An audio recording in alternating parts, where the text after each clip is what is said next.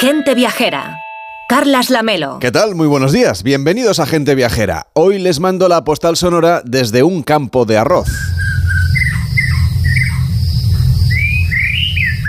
Estamos en Sapa, en un momento intermedio del ciclo del arroz. Hemos venido hasta aquí porque el mes de marzo, el mes que acabamos de estrenar, es uno de los mejores momentos para visitar Vietnam porque llueve menos, especialmente si lo comparamos con la época del monzón que suele inundar estos arrozales donde estamos entre mayo y agosto. Justo lo que necesitan estas gramíneas para ofrecer pues lo que ofrecen normalmente, el sustento para alimentar a centenares de miles de personas. El arroz ha sido y es de hecho la base de la alimentación de buena parte de Asia. En los próximos dos meses, además, es tiempo propicio para convivir con las tribus que habitan este valle. Los Yai, por ejemplo, se concentran al norte de estas montañas. Llegaron hasta aquí procedentes de China hace unos 200 años y siguen cantando las mismas canciones cuando llega la cosecha. También cuando se relacionan o en los momentos en los que celebran alguna de sus tradiciones. Su idioma, de hecho, se transmite desde tiempos inmemoriales a través de la oralidad no solo entonando sus himnos, también a través de ripios y relatos que fascinan a los viajeros. Aunque no entendamos qué es lo que se dicen los unos a los otros, la verdad es que observarlos cantar es casi hipnótico, como cuando los vemos recorrer las terrazas en las que se cultiva el arroz, con una paciencia infinita, unas plantas, estas que nos rodean, que se volverán amarillentas al acabar nuestro verano, cambiando completamente el paisaje durante los meses de octubre y noviembre. Ahí apúntenlo, es otro momento propicio del calendario para viajar a este este rincón vietnamita. Nuestra recomendación es ascender caminando, como hacen los lugareños en una ruta de un par de días, aunque si lo prefiere puede usted verlo desde las alturas, confortablemente sentado en el teleférico que permite ascender el Fansipan. Desde el valle de Sa en Vietnam, en la frontera con China, rodeado de terrazas de arroz, les mando hoy la postal sonora de gente viajera.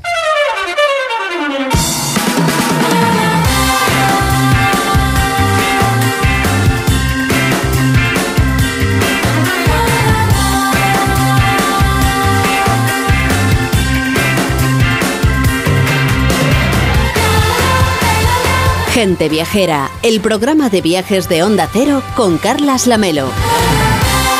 Ya estamos aquí una semana más a las 12 y 9, a las 11 y 9 en Canarias y con Víctor Herranz. Hola Víctor, buenos días. Muy buenos días, Carles. Hoy Víctor quiere que viajemos a través de una serie de televisión. Así es, y es que todos los aficionados al cine sabemos que se viaja mucho a través de la gran pantalla y nos maravillamos con imágenes reales de sitios existentes o lugares fantásticos fruto de la imaginación de sus creadores y de los avances tecnológicos. Pero es que también se puede viajar a un sitio por una película o por series. Uno puede enamorarse de un paisaje o de una ciudad en el cine e ir a conocerlo, por ejemplo, en sus próximas vacaciones como está pasando mucho ahora con la serie ambientada en la historia de Japón, Shogun. Una serie que hace poco que se ha estrenado, me parece que hay un par de capítulos, ¿verdad, Víctor? Sí. Aunque, claro, no es lo mismo que ir al lugar, pero bueno, también es agradable ver una serie en el sofá, viajar a través de ella y eso sí, con el tiempo luego organizar un viaje para ir de verdad a los lugares que aparecen en la serie.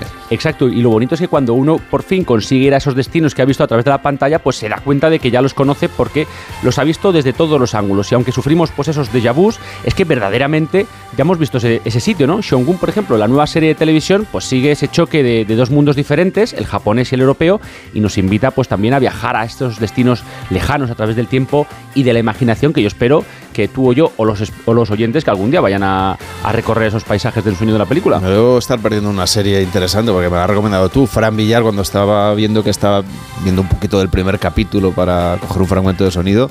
Me ha dicho que él también la estaba viendo, o sea que no sé, me ha dado estar perdiendo. ¿Por qué? ¿Por qué os ha gustado tanto? A ver, yo creo que es que mm, te presenta muy bien, ¿no? Pues cómo se articulaba esa sociedad civil y militar del Japón de la época y, bueno, que tenga un cierto rigor histórico, pues también gusta a los telespectadores, ¿no? Además, los personajes, pues como que tienen un papel bastante en consonancia con el momento en el que están. Os lo ruego en nombre de la decencia. Por favor, en Japón debe ser bueno. Si así tratáis a los invitados, dile a este cabrón de mierda que me meo en todo su puñetero país. Enrique Domínguez Oceta, ¿cómo estás? Buenos días. Muy buenos días, Carlos. No sé si tú has visto ya la serie esta de Shongun, que creo que está en Disney Plus. pues no, no, no la he... En Disney Plus. sí, pues no, no la he visto todavía, pero vamos, eh, pinta bien, ¿no? Seguramente, sobre todo destinos tan lejanos, a través de las series eh, se transmiten muy bien los paisajes. Yo estoy pensando en las series estupendas que tenemos aquí que nos han descubierto, que han descubierto a mucha gente que no conocía, pues lugares como El Hierro, por ejemplo. Mm, serie también muy, muy recomendable. Pero con Enrique Domínguez Uceta nos vamos a acercar también a un destino muy de serie de televisión, ¿eh? Nos vamos al Mediterráneo, a una ciudad que no se parece a ninguna otra. De hecho, e-, ella sola es una bandera, un estandarte, podríamos decir, una manera de vivir y de mirar la vida. Es la ciudad de Ibiza, que es también, por cierto, el nombre de la isla, pero hoy queremos hablar de la ciudad, de la vila porque es muy especial y porque además fue declarada Patrimonio de la Humanidad hace 25 años, Enrique. Pues sí, exactamente 25 años. Es una ciudad que nos encanta, hemos ido muchas veces, siempre nos deja un recuerdo cálido, agradable, lleno de sensaciones positivas. Y además yo creo que es una ciudad que lo tiene todo, que puedes vivir de mil maneras diferentes pero que yo creo que lo mejor es que puedes vivirlas todas al mismo tiempo, no simultáneamente, pero sí sucesivamente. Puedes pasear por el casco antiguo y sumergirte en su patrimonio, puedes bajar a la playa y bañarte en aguas cálidas y limpias, puedes comer de maravilla porque está llena de estupendos restaurantes, puedes salir a bucear, puedes embarcarte para ir a Formentera y volver, o puedes pasar el día perezosamente dando vueltas por allí. Hay tiendas estupendas, incluso un tipo de moda vinculada a la forma de vida relajada y sensual de los que viven o de los que acuden a la isla. Hay muchas tiendas de ropa y de complementos en la ciudad de Ibiza y puedes pasar el día cómodamente esperando la caída de la tarde cuando empieza la animación y empieza la fiesta nocturna que tiene sitios de fama mundial. Puedes ir en plan más bien hippie o puedes ir de super lujo también a los hoteles del otro lado de la ciudad junto al puerto y las discotecas que hay algunos verdaderamente eh, verdaderamente exclusivos. Bueno, además ahora yo creo que es una época propicia porque es un tiempo así para, para disfrutar. Es verdad que ha tenido un poco un clima un poco revuelto me parece los últimos días, pero se puede disfrutar de Ibiza eh, hace ya mucho tiempo que, esta ciudad se convirtió en un emblema mundial de una determinada manera de vivir, como nos contaba Enrique, y que además, como hemos explicado ya, pues eh, fue declarada Patrimonio de la Humanidad hace este año 25 años, hace 25 años exactamente. Sí, 25 años que se dicen pronto, pero que yo creo que han sido fundamentales para que Ibiza haya llegado hasta nosotros como hoy la podemos ver, porque mm, yo creo que en un determinado momento corría el riesgo de ser arrasada por su éxito como destino turístico de placer y de fiesta y este reconocimiento como patrimonio de la humanidad pues fue el contrapunto a ese éxito turístico vinculado al sol, a la playa y a la fiesta. La protección del patrimonio mm, histórico y artístico de la ciudad pues ha sido como la protección del alma y de su historia profunda y eso pues ahora mismo es casi un superpoder que tiene Ibiza, es, lo que la hace rica, completa, plural, por eso decíamos al principio que lo tiene todo, porque sus méritos son aún mayores que su fama y eso pues es una gozada. Ir a Ibiza para pasarlo bien y encontrar el patrimonio eh, que te sale al encuentro prácticamente. Sobre todo en la parte antigua de la ciudad, esa parte alta que es su fortaleza, una ciudad completamente amurallada.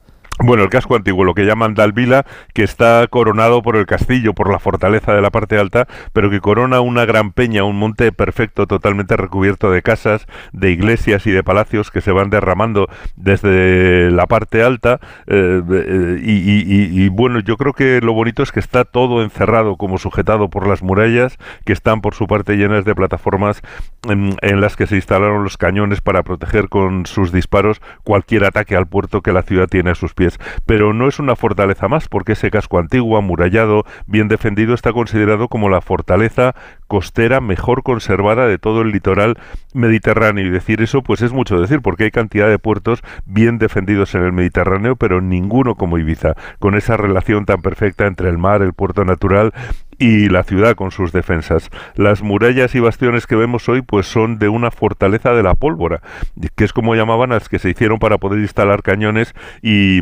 y, usarlos como armas y, y, que prácticamente la llegada de los cañones de pólvora obligaron a rediseñar todas las fortalezas anteriores para adaptarlas a las nuevas técnicas de guerra. No, es que hay que recordar, Enrique, que el Mediterráneo ha sido siempre un sitio bastante menos dulce de lo que ahora nos parece. Ahora vamos de vacaciones, pero claro, esta zona había luchas comerciales y también militares muy potentes y piratas.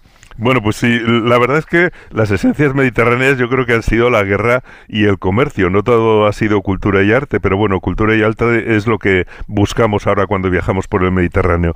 Los que hicieron las construcciones prehistóricas, los dólmenes y los talayots ya eran guerreros y cuando el Mediterráneo no estaba en guerra, pues estaba cruzado por cantidad de barcos piratas que andaban atacando las poblaciones costeras y saqueándolas y por eso pues los pueblos se metían un poquito tierra adentro y solamente quedaban en la costa los puertos que tenían que estar bien defendidos. De hecho, la ciudad de Ibiza tiene además un monumento a los corsarios, que me parece que es uno de los únicos en el mundo. Bueno, sí, tiene un monumento a los corsarios ibicencos, que eran los corsarios buenos, claro, que en este caso eran los que defendían la isla contra los ataques de los piratas. Les hicieron un monumento en el año 1915, un novelisco que está en el puerto, porque esos corsarios derrotaron a un pirata inglés al que llamaban el Papa y que actuaba con patente de corso británica. En realidad, patente de corso y corsario pues era lo mismo, pero los buenos desde luego eran los nuestros.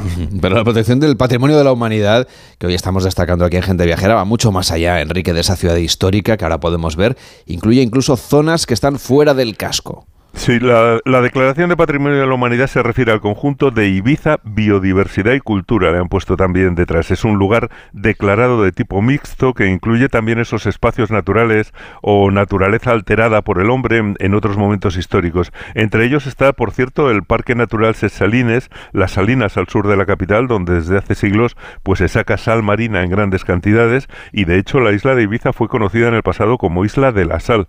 Y en las Salinas, mm, afortunadamente, suele haber flamencos que pasan allí largas temporadas, es muy bonito de ver y tiene al lado pues la playa de Sesalines con sus dunas de arena y sus pinares, que es una maravilla. En esta declaración también se incluyen los enterramientos púnicos, Enrique. Sí, hay, hay lugares arqueológicos en Sacaleta que muestran esos antiguos asentamientos púnicos. Está también la necrópolis del Puig de Smolins, eran del tiempo de fenicios y cartagineses y los restos que se han encontrado en Sacaleta y en Puig de Smolins son el testimonio de del importante papel que tuvo la isla en la economía mediterránea. La necrópolis, por ejemplo, de Puig de Smolins tiene tumbas púnicas y tiene tumbas romanas. Ha dado lugar, por cierto, a un museo mm, muy interesante, repleto de piezas arqueológicas magníficas, de ánforas, de utensilios, de figuritas humanas, de amuletos. Mm, mm, como te digo, es muy interesante, sobre todo porque esos enterramientos púnicos se pueden visitar y te enseñan mucho sobre las tres culturas que enterraron allí, los fenicios, los cartagineses y los romanos. Y si a todo esto sumamos también los barrios extramuros de la Marina de Sapenya y Soto y, los huertos de Sesfeises, eh, pues tenemos todo lo que es patrimonio de la humanidad sobre el agua, porque debajo del agua también están incluidas las praderas de Posidonia, esa valiosa planta marina que mantiene tan limpias las aguas de Ibiza. Hemos dado un paseo por el patrimonio en torno a esa ciudad antigua de Ibiza, del Dalvila, que es una joya principal de la declaración de la UNESCO, pero hay mucho más que conocer. Sí, bueno, nos, nos faltaba ese, ese paseo, meternos a fondo en esa ciudad antigua de Ibiza que es impresionante ya desde fuera, esa ciudad amurallada con las murallas completas, con sus cinco puertas, las rampas de acceso, con sus bastiones estrellados donde situaban los cañones, pero también es muy impresionante eh, la belleza interior del casco urbano, cuando entras por las puertas y, vas enlazando las callecitas, vas eh, viendo cómo la ciudad se abre en preciosas plazas, la del ayuntamiento, la de la catedral, que están además asomadas al paisaje y, ves, bueno, pues que en esa ciudad hay palmeras, las bugambillas prácticamente saltan las tapias de, los jardines y, me encantan también los monumentos de ese casco antiguo importantes, entre ellas la catedral, la iglesia de Santo Domingo, la capilla de San Ciriaco y esos pequeños museos eh, que acompañan el paseo, la subida a la parte alta, unos museitos pequeños muy cuidados, son como, son como pequeños aperitivos temáticos, como el de Medina Yavisa, que está dedicado a la Ibiza árabe, al que se ha unido también pues otros eh, convertidos en pequeños museos como el baluarte de San Pera dedicado a la muralla renacentista y el de San Jaume con réplicas de cañones y de la artillería de los siglos XVI al XVIII y la verdad es que mm, eh, sumando las callecitas, las casas, los monumentos, las vistas maravillosas sobre el puerto y el entorno, las tiendas, los restaurantes, las terrazas, pues yo creo que hacen del casco antiguo de Dalvila un lugar lleno de un encanto verdaderamente incomparable. Rafael Triguero, alcalde de Ibiza, ¿cómo está? Buenos días. Carles, buenos días. Buenos días, Enrique. La verdad que es un buenos días. compartir unos minutos con vosotros y además que habléis tanto y también como hacéis habitualmente de nuestra querida ciudad de Ibiza. Bueno, no es para menos. ¿eh? gracias, buenos días. Aquí estoy en el puerto de Ibiza contemplando de fondo la Alvila, que bien habéis hablado de ella, de nuestras murallas, las mejores que están conservadas de todo el Mediterráneo.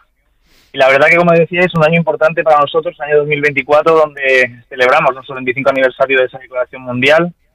En lugar a dudas es el, el año adecuado el momento adecuado para que todas esas personas que no tenido oportunidad de conocer la ciudad de Ibiza, todo su patrimonio, todas sus tradiciones, toda su cultura, venga a hacerlo en este año tan especial. Especial aún más cuando en este año 2024 también, en principio, se tiene que abrir, después de más de 15 años de obra, ese tan esperado parador en la zona alta de Alvila, de Alvila en el antiguo castillo. Por lo tanto, un añadido más para todo ese valor que tenemos en nuestro recinto amurallado, en nuestros barrios históricos, en nuestra amplia oferta cultural, patrimonial pero también gastronómica y deportiva. Empezando desde ya, desde el mes de marzo, hemos eh, programado un amplio programa de actividades, iniciativas. Eh, invitaros a conocer la Semana Santa de la ciudad de Ibiza, que recorre todas esas calles, todas esas eh, plazas de nuestros barrios históricos que comentaba Enrique. Por lo tanto, es un momento perfecto para venir a conocernos y además con, una oferta variada. cultura, deporte, en Semana Santa también coincide con la Vuelta Ibiza Mountain Bike, que es la prueba a los amantes del deporte y quien conoce rincones como nuestra ciudad, como nuestro, todos nuestros parajes, una prueba que recorre todo nuestro litoral, que vengan a, a conocerla, a disfrutar del deporte, de la cultura, de la gastronomía. Y si no, los que no les eh, apasionan las dos ruedas, en Semana Santa también tenemos la 10K, una prueba de carrera a pie, 10 kilómetros, que recorre todo nuestro entorno, todos nuestros barrios eh, más conocidos. Y es eh, las excusas perfectas para venir a conocernos a Ibiza, visitarnos y llevarse un buen recuerdo y una sensación, una experiencia seguramente única. Por cierto, que para aprovechar este 25 aniversario, ustedes están organizando diferentes excursiones temáticas para conocer la ciudad, pensando eh, en un público determinado, en el público senior. Es, eso es, estamos programando cada sábado los días de semana visitas teatralizadas para que todo el mundo que venga a visitarnos, pero también que para todos los residentes de nuestro municipio, conozcan nuestra historia, conozcan eh, qué pasó, qué sucedió en Dalvila desde la llegada de los inicios, eh, pueden conocer también los que no, no hayan tenido la oportunidad de todos nuestros museos.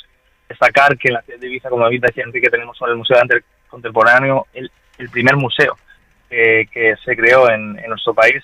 Por lo tanto, mucha variedad. Eh, es, es el, como vuelvo a insistir, el año adecuado para venir a conocernos y quiero destacar también, pues, que hemos hablado otras muchas veces de nuestra amplia oferta gastronómica. Contamos actualmente con dos restaurantes estrella Michelin. Eh, nos ponen en el escaparate de la cocina más innovadora, cocina de autor y demás, pero quiero destacar también nuestra amplia oferta tradicional de producto kilómetro cero, nuestros arroces, nuestro pescado de roca.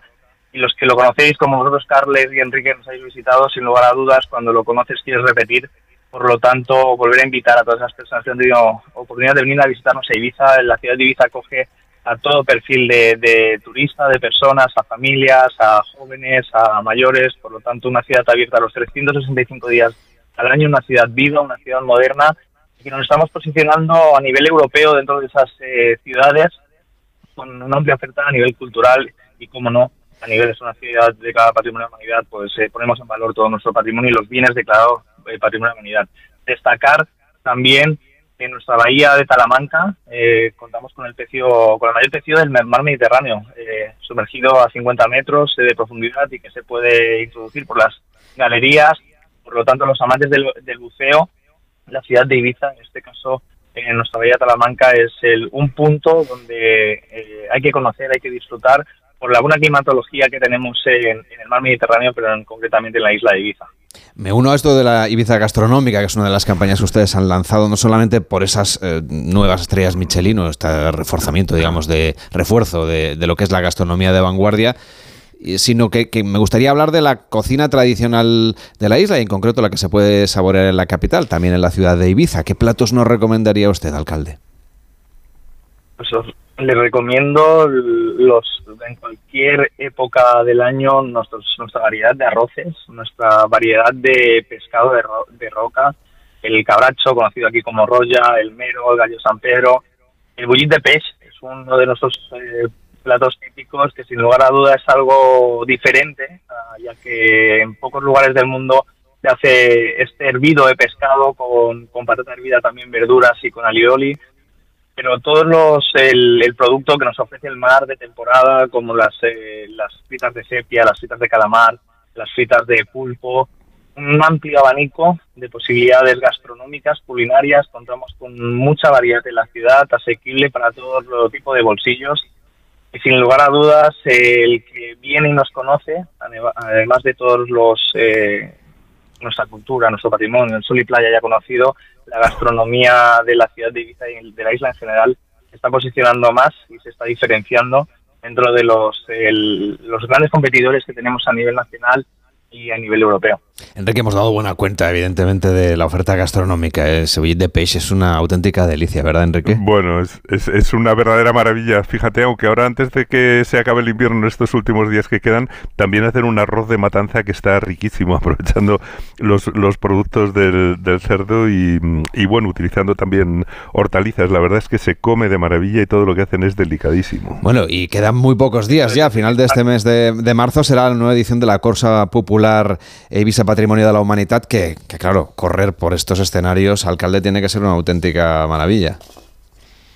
Eso es, y además es una, una prueba deportiva que se está posicionando a nivel nacional. De hecho, los principales corredores del panorama nacional con opciones de medalla en los Juegos Olímpicos, Adel Mechal y otros muchos van a estar aquí en la ciudad de Ibiza. Por lo tanto, los amantes del running, coincidiendo esta prueba con la Semana Santa, que quieran venir a Ibiza a mejorar sus marcas, a competir con esos grandes atletas y también ponerse a prueba con todos ellos. Es el momento para venir a disfrutar de nuestra isla. Y como decía Enrique, no solo ese arroz de matanzas de temporada, ahora empezamos ya la temporada del arroz marinera, un arroz especial, un arroz que, que aglutina todos los productos e ingredientes que nos ofrece el mar en temporada. Por lo tanto, Semana Santa, marzo, abril y hasta el mes de mayo son esos eh, platos y productos que hay que conocer. Rafael Triguero, alcalde de Ibiza, gracias por acompañarnos. Enhorabuena por ese 25 aniversario. Hasta la próxima. Buenos días. Carles, que un gusto, un placer. Un saludo. Igualmente.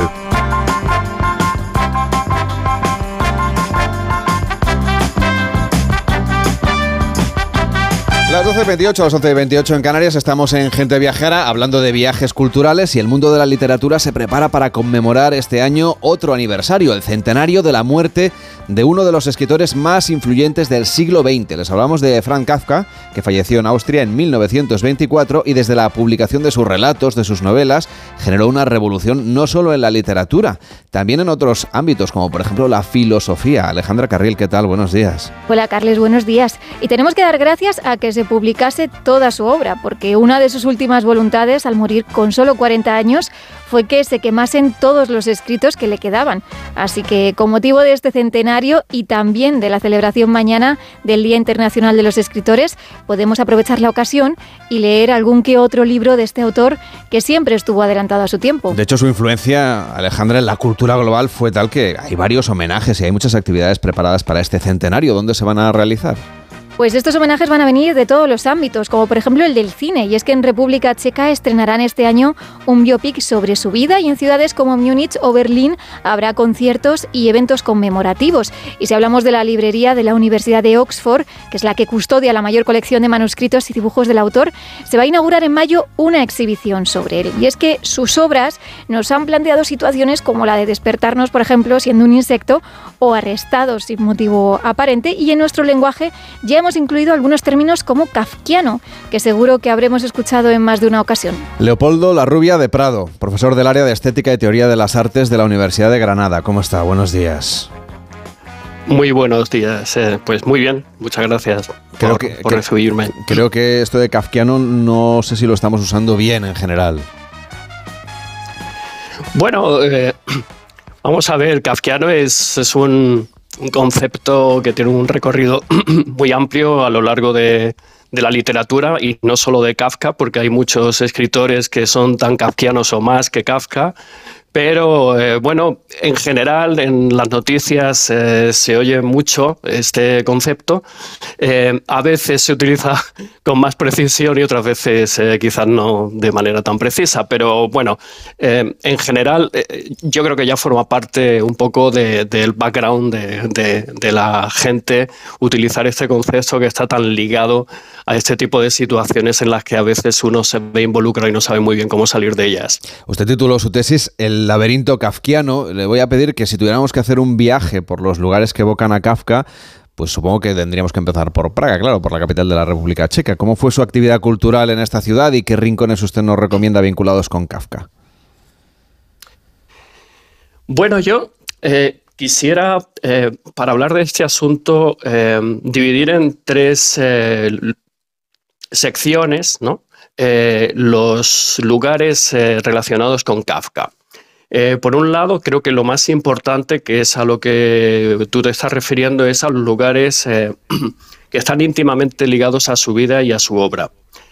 Mm, voy a incidir un poco sobre esto, pero antes eh, no quería dejar de, mencionar que también hay lugares que nunca visitó y que son importantes en su obra, como por ejemplo América.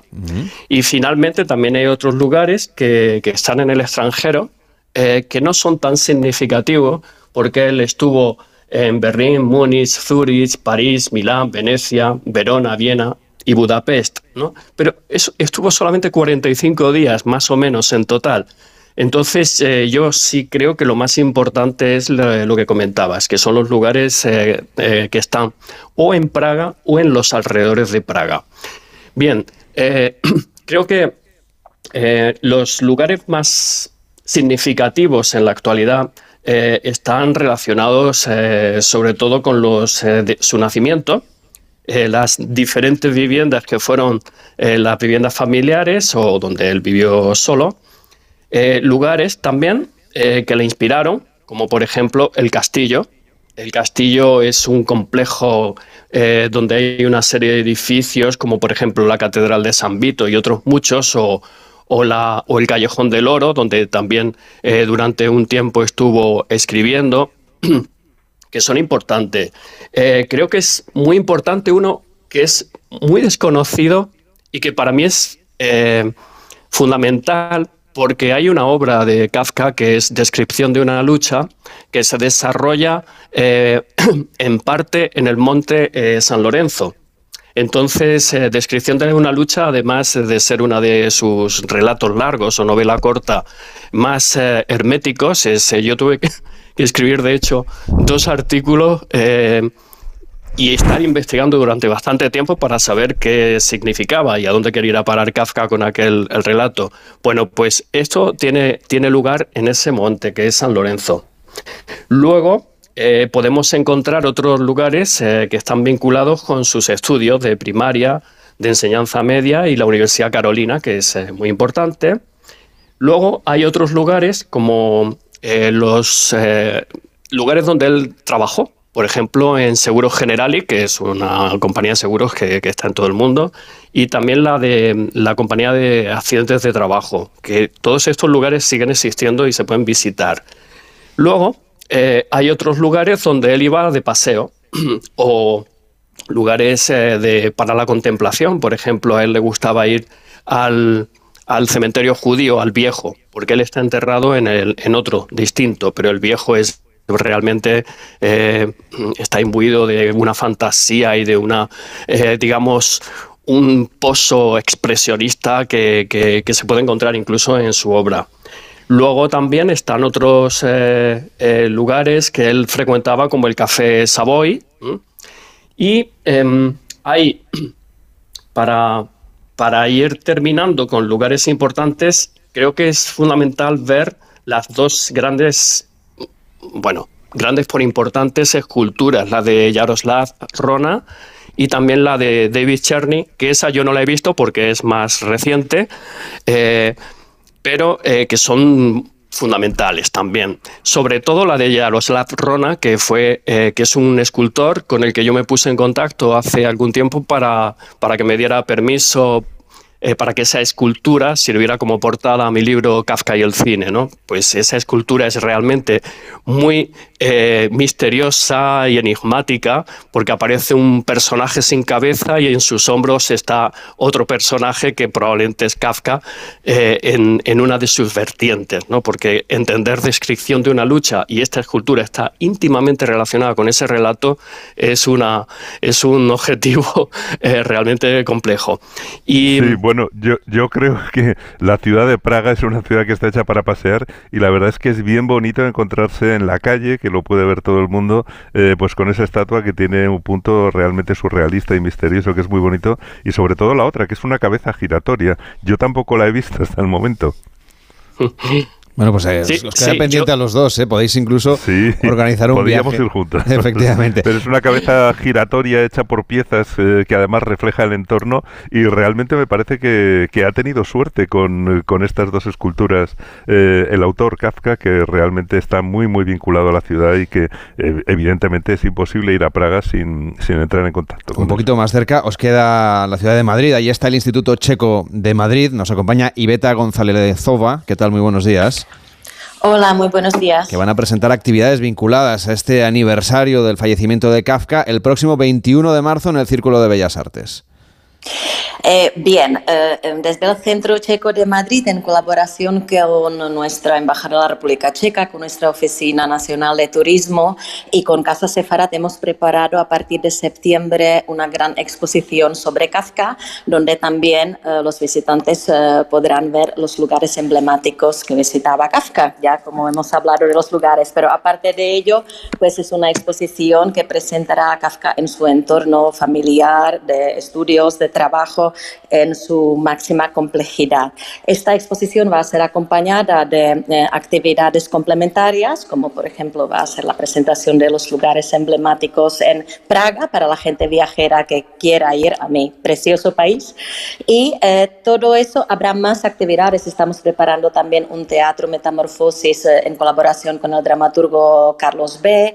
Va a haber un seminario en Círculos de Bellas Artes también en, en, otoño, eh, donde hablarán expertos nacionales e internacionales. De nuestra parte va a estar el experto uh, Václav Peterbok. Hay muchísimas actividades e invito uh, a todos el día 21 de marzo en el Círculo de Bellas Artes, donde otras instituciones colaboradoras, aparte de las instituciones checas, presentarán todo alrededor de Kafka que vamos a hacer en este año 24 aquí en España, porque como sabéis, Kafka pues eh, venía de una familia judía, en casa hablaban entre checo y alemán, pero él escribía en alemán, en un alemán muy particular, alemán praguense, pero se sentía patriota checo. Entonces Kafka también, aparte de muchas cosas que sabemos de él, eh, representa también la eh, congruencia europea en cierto modo y muchas nacionalidades y, naciones eh, sienten Kafka como el suyo, alemanes, austríacos, checos, ¿no? Y aparte de, de todo lo que ha dado a todo el mundo Kafka. Entonces, como el día 21, 21 de marzo en Casa Círculo de Bellas Artes, que también la denominamos la Casa Europa, donde mejor si no presentamos todas las actividades que se van a hacer sobre este gran aniversario. Pues un aniversario que además se podría incluso alargar un año más, porque en 2025 se van a cumplir 110 años de la publicación de La Metamorfosis, sin duda una de las obras más conocidas de Frank Kafka, a quien hoy hemos recordado aquí en Gente Viajera con Leopoldo La Rubia de Prado, profesor del área de Estética y Teoría de las Artes de la Universidad de Granada. Gracias por acompañarnos. Buenos días. Eh, muchas gracias a ustedes. Y en septiembre estaremos pendientes de esa exposición que se va a abrir en Madrid, en el Instituto Checo de Madrid. Su subdirectora es Iveta Gonzálezova. Hasta la próxima. Buenos días. Y Enrique, por cierto, que apúntate ya para septiembre la visita a esta exposición, pero mucho antes nos van a llegar las fallas, destino al que iremos mañana contigo aquí en Gente Viajera. Cuídate. Pues Pues esta mañana, Carles. Hacemos una pausa y a la vuelta vamos a hacer un recorrido por algunos de los principales circuitos de la Fórmula 1 del mundo, porque hoy arranca toda la temporada vinculada con la Fórmula 1 y son también una excusa perfecta para viajar por el mundo. En Onda Cero, gente viajera, Carlas Lamelo. ¿Qué es Qualitur? Qualitur es un programa de la Generalitat Valenciana que nació a finales de los años 90 con una clara vocación de distinguir a la mejor oferta y que aporta credibilidad, distinción y confianza al sector, lo que ayuda a la empresa a diferenciarse agregando valor. Su misión es la de mejorar la cultura de la calidad trasladando a las personas usuarias una imagen de excelencia vinculada a la comunidad valenciana. Se articula a través de las siguientes actuaciones impulsar el sistema de calidad turístico español y apoyar la implantación de sistemas de calidad en destinos y en productos. Promocionar la obtención de certificados en gestión de calidad, sostenibilidad y o accesibilidad global. Poner en marcha planes de calidad dirigidos a la oferta turística que mejoren las condiciones ambientales y de seguridad, promoviendo la corrección de deficiencias en infraestructuras, instalaciones y equipamientos turísticos. Fomentar la elaboración de planes específicos de sostenibilidad del sector turístico, orientados a garantizar la convivencia, la sostenibilidad ambiental y social. En definitiva, un programa que desde la Comunidad Valenciana fomenta y reconoce la excelencia y la sostenibilidad turística e impulsa proyectos asociados al sistema de calidad turístico español. Securitas Direct, ¿en qué puedo ayudarle? Buenas, llamaba porque quiero instalarme una alarma. ¿Ha sufrido algún robo? No, pero lo han intentado mientras estábamos en casa de mi madre celebrando su cumpleaños y ya no me quedo tranquila. Pues no se preocupe. Si usted quiere, esta misma tarde le instalamos su alarma. Protege tu hogar frente a robos y ocupaciones con la alarma de Securitas Direct. Llama ahora al 900-272-272. Llega el final. Ya toca despedirse. De la serie que ha marcado la historia de la televisión. Os voy a llevar en mi corazón para siempre. Amar es para siempre. Últimos capítulos. De lunes a miércoles en Antena 3. Lo único que quiero es que me sigas eligiendo cada día de tu vida. Y el miércoles a las 11 menos cuarto de la noche. Vive una noche inolvidable con el capítulo final y los momentos más emocionantes de la serie con sus protagonistas en Hasta Siempre Amar. El miércoles en Antena 3. Cada día somos más los que practicamos deporte, los que disfrutamos haciendo lo que más nos gusta. Entrenando, compitiendo, dándolo todo. En el corte inglés del 1 al 10 de marzo, hazte con marcas de fitness, running y trail. Como Nike, Adidas, Under Armour y muchas más. Y llévate un 30% de regalo. Para tus futuras compras en todos los deportes. Solo en el corte inglés. Dos años después del inicio del conflicto de Ucrania, la emergencia continúa. Millones de personas han perdido sus hogares y para las que permanecen en el país, los bombardeos y los ataques son parte de la vida diaria. Tu ayuda es vital ahora. Necesitan atención médica y psicológica, refugio, alimentos y agua potable. Envía Bizum al 02076. Llama al 900-595-216 o entra en comitéemergencia.org. Una maravilla no es solo un lugar. Una maravilla es poder viajar. Si voy a soñar, sueño con viajar. Escuchar las olas, perderme bolas. Si no encuentro el camino, me van a buscar. Cuando viajo sin prisa del tiempo, se para. Maravíllate con viajes el corte inglés y tour mundial y llévate hasta 600 euros de regalo en el corte inglés. Tailandia, Costa Rica, Uzbekistán, Orlando, Egipto y con Fastpack de tour mundial en tu gran viaje, precios sin sorpresas. Consulta condiciones. ¿Cómo te las maravillaría yo? ¿Cómo te las maravillarías? Arranca una nueva edición de los premios Ponle Freno para reconocer las mejores iniciativas que hayan contribuido a promover la seguridad vial en nuestro país. Consulta las bases en ponlefreno.com y envía tu candidatura antes del 4 de marzo. Ponle Freno y Fundación AXA Unidos por la Seguridad Vial. ¿Cansado? Revital. Tomando Revital por las mañanas recuperas tu energía, porque Revital contiene ginseng para cargarte las pilas y vitamina C para reducir el cansancio. Revital, de Pharma OTC. Si eres profesor o centro educativo, ya puedes participar en la tercera edición de los premios Mentes AMI, presentando esa iniciativa con la que fomentas el pensamiento crítico de tus alumnos, impulsas su creatividad audiovisual responsable, desarrollas sus competencias digitales o promueves los valores y la convivencia en el aula. Tienes hasta el 22 de abril para presentar tu proyecto. Infórmate en mentesami.org. Un proyecto de Fundación A3 Media. Colaboran Platino Educa, Unie Universidad y Fundación La Caixa.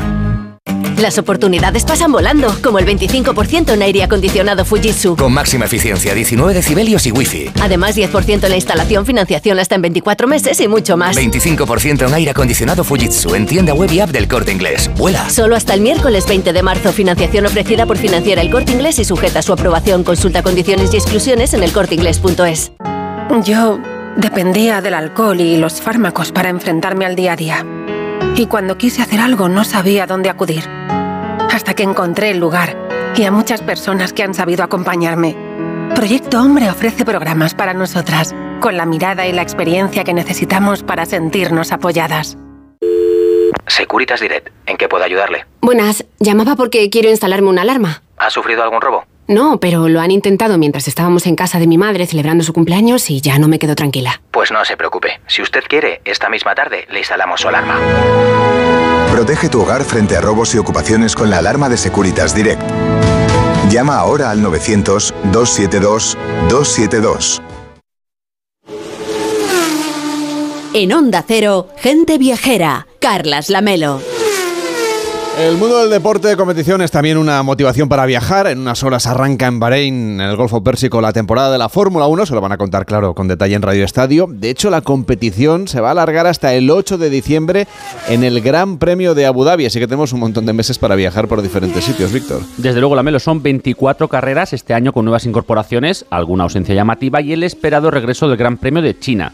Cada carrera es una excusa perfecta para visitar estos destinos, conocer su cultura, su gastronomía y, por qué no, vivir el ambiente que se respira en estos eventos alrededor del mundo. Por cierto, que el calendario de algunas pruebas se va a adaptar por motivos religiosos como el Ramadán, que empezará el 10 de marzo y bueno, pues condiciona algunas de las pruebas. Nos acompaña Mar González, que es director y fundador de Sport Trips, una agencia de viajes especializada en la Fórmula 1. ¿Qué tal? Buenos días. Hola, buenos días Carlas, buenos días Víctor. De los premios que tenéis así por delante en el calendario que arranca hoy, ¿cuál es el que tiene más éxito entre los viajeros? Bueno, yo creo que en el número uno está Monza, eh, aunque bueno, pilla mitad de temporada, pero siempre es el más solicitado en, en, Italia. La casa de Ferrari. Es por eso, ¿no? Y también por la cercanía. Imagino que es mucho más barato que irse al Gran Premio de Japón. Sí, exacto. Eh, bueno, la conexión España-Milán. Monza está muy cerquita de Milán, entonces eh, siempre buscamos unos paquetes con alojamiento en Milán. Tienes Monza una media horita y es muy, muy fácil acceder al, al circuito. Marc, ¿y cómo es vivir un gran premio de, Fórmula 1? Bueno, es un poco, es una experiencia. Al final, el, viajero que, quiere ir a ver un gran premio vive lo que es eh, la experiencia de todo el fin de semana. Eh, desde, bueno, eh, desde cuando se instala en la ciudad del Gran Premio, va a la carrera, entrenos, carrera, el ambiente que, se puede ver en las gradas. Eh, ahí, bueno, es un poco, cada vez más también se está inculcando un poco el, esa moda de Estados Unidos en cuanto a conciertos, DJs, eh, aficiones de todo el mundo, muchas culturas diferentes. Es un poco ver eh, esa experiencia en el, evento en sí, que en este caso pues es el el gran deporte de motor como la Fórmula 1. Eh, desde el desconocimiento, ¿cuántos días hay que reservarse para disfrutar de una experiencia como esta? Porque entiendo que el viernes, por ejemplo, hay que estar por ahí o incluso el jueves, ¿no? Sí, eh, lo ideal sería un pack. Eh, nosotros, por ejemplo, comercializamos packs de bases de cuatro noches. Vale. Con empezar el jueves, llegas el jueves a ciudad, te instalas, aprovechas pues para cenar, conocer alguna cosita de, de la ciudad de destino y luego el viernes ya dirección circuito, tienes todos los entrenamientos libres, no hay tanta gente, puedes a lo mejor moverte con más libertad por el, por el circuito, conocer más, más rincones. Y, bueno, luego ya el sábado ya la cosa se pone calentita con, la pole position y el domingo ya es la locura. Eh, y la gran, el gran momento que es la, la carrera. Y Marc, es muy caro, es muy caro lo de irse a un, ya sé, imagino, vaya, que la distancia y el vuelo juegan un papel muy importante, pero claro, sabemos que, por ejemplo, por el Gran Premio de España, que los accesos al circuito no son algo barato. Más o menos, ¿cuánto nos puede salir un, un viaje a un Gran Premio? Mm, si fijamos Europa, fijamos grandes premios eh, con historia, tipo Monza, Imola, que están en Italia, incluso Hungría, Hungría es muy, muy interesante, un Ring, eh, un precio medio con hotel, cuatro noches, con entradas todo el fin de semana, entre 1.200, 1.500 euros por persona. Y, por ejemplo... En una tribuna, por eso, ¿eh? porque claro, luego también, exacto, hay muchos tipos de... O sea, dentro de la experiencia, tú la experiencia la puedes vivir de diferentes maneras. Nosotros ofrecemos la posibilidad de vivirla desde una General Admission, lo que es la pelus de toda la vida, eh, pues que no tienes un asiento numerado en el circuito, pero te puedes mover por todo el circuito, por el césped. Eh, ver, por ejemplo, aquí en Cataluña, en Montmeló, tenemos de las mejores pelus de, todo, de todo el mundial, porque puedes irte moviendo y ver diferentes, diferentes, la acción en diferentes curvas. Pero luego tenemos tribunas en curvas míticas como la parabólica de Monza, como la Tosa de Imola, como la Nouvelle Chicane de Mónaco, que eso ya es un poco más exclusivo.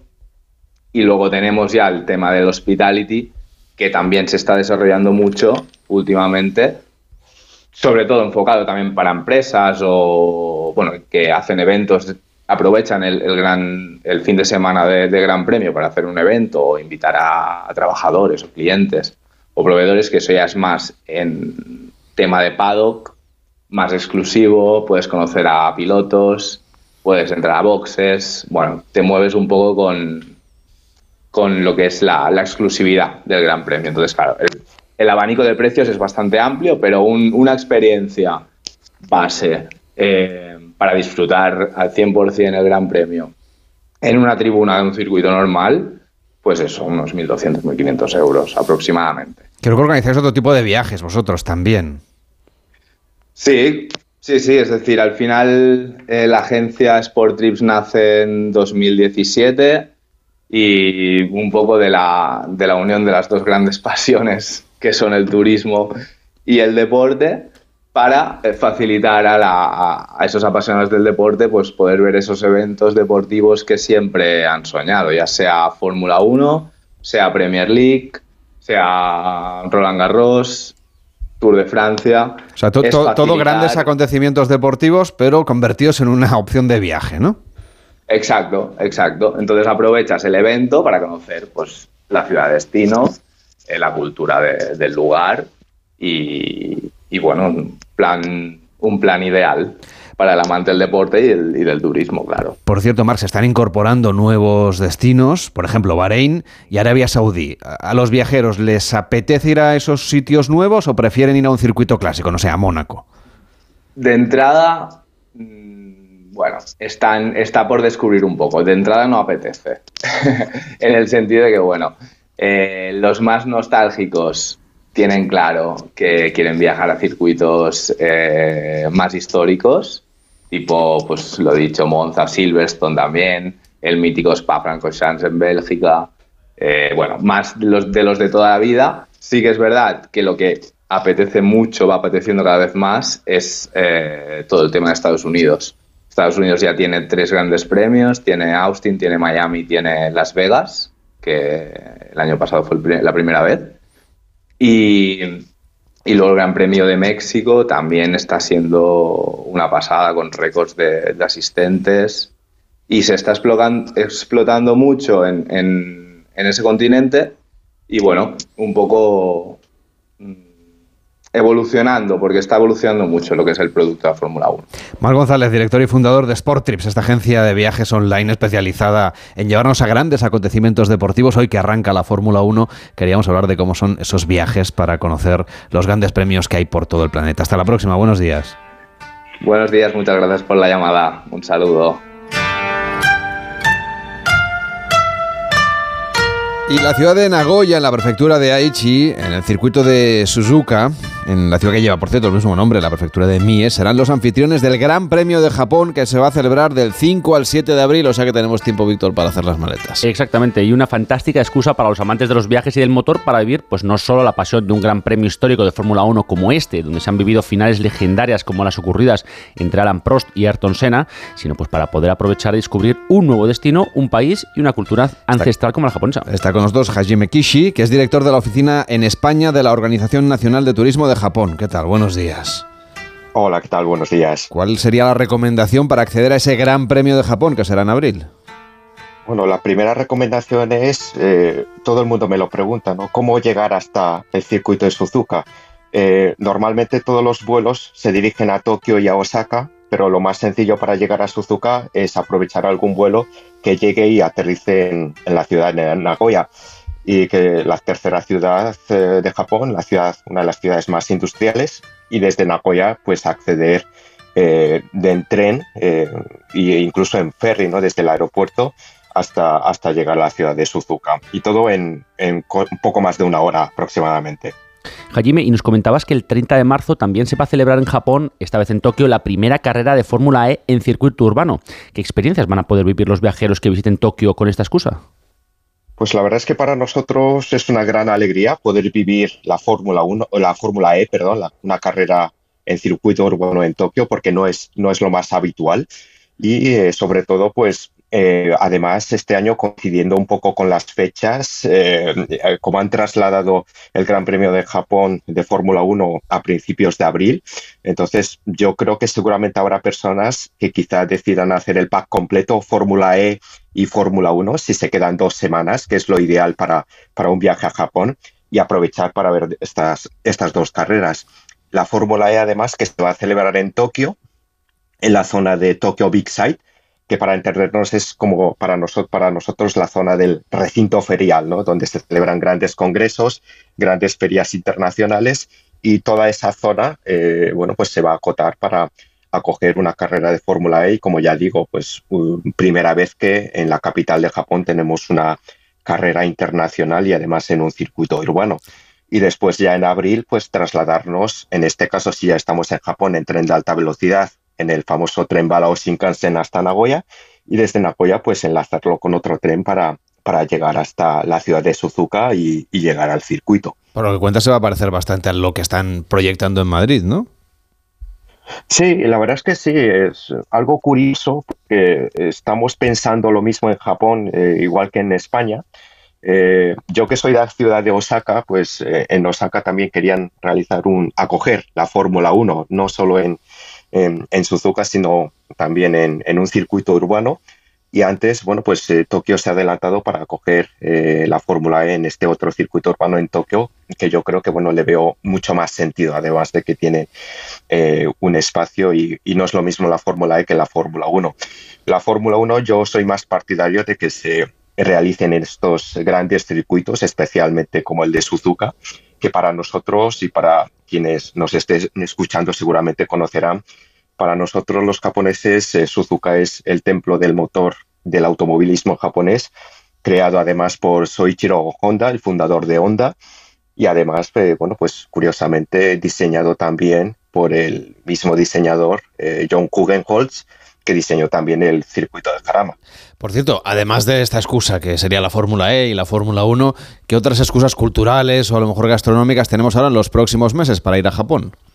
Sí, la verdad es que eh, cuando visitemos Suzuka y además ahora el Gran Premio de Japón, como se va a celebrar en, en abril, va a ser una muy buena época para que bueno, pues los aficionados conozcan lo que es la primavera en Japón, que es la floración de los cerezos. Y casualmente también Suzuka tiene en los alrededores eh, zonas, mm, parajes naturales de gran belleza y jardines, eh, que bueno, que son la excusa, digamos, perfecta para no solo estar en el circuito, sino salir un poco a los alrededores. Suzuka parece que no es una ciudad muy turística porque solo está el circuito y todo el mundo visita el circuito para las grandes carreras, tanto nacionales como internacionales, pero por ejemplo Suzuka tiene un, jardín, un bosque jardín, que es el Suzuka Forest Garden, en donde florecen eh, a finales de marzo o principios de abril grandes cerezos, árboles de cerezos, los que nosotros llamamos eh, Sakura, que son los cerezos llorones, que tienen las ramas que parecen como, como en fin, que desde arriba pues, caen hacia abajo y son verdaderamente espectaculares. Luego también para quienes quieran quedarse en el circuito y durante los momentos en los que no haya competición, pues está el famoso parque de atracciones, el, el, Motopia de, Suzuka. Siempre vemos la, famosa noria de Suzuka y bueno, pues en los alrededores eh, hay toda una zona de ocio y de gastronomía, pues en fin, para disfrutar de carreras de karts, por ejemplo, o si vamos con chicos o con, con niños, viajes en familia, por ejemplo, pues podemos disfrutar de otro tipo de atracciones, pues eso, montañas rusas, etcétera, en, en el mismo circuito. Pues llegan las noticias con Yolanda Viladecans y seguimos viajando aquí en Gente Viajera. La una, mediodía en Canarias.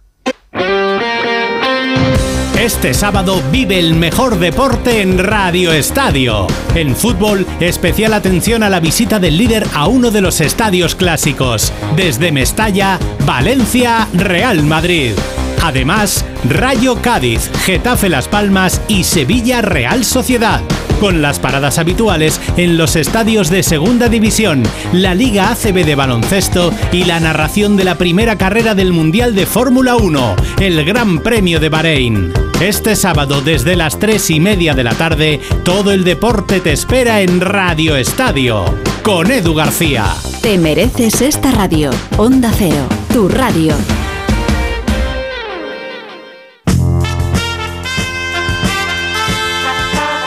Gente viajera. Carlas Lamelo.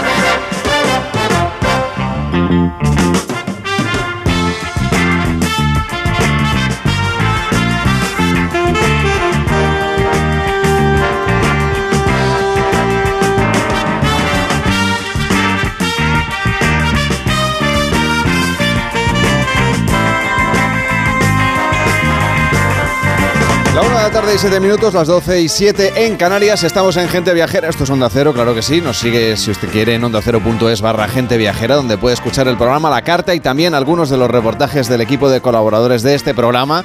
Se puede suscribir a través de las principales plataformas de audio, escucharnos en la aplicación de Onda Cero o incluso a través de YouTube, en youtube.com barra Onda Cero.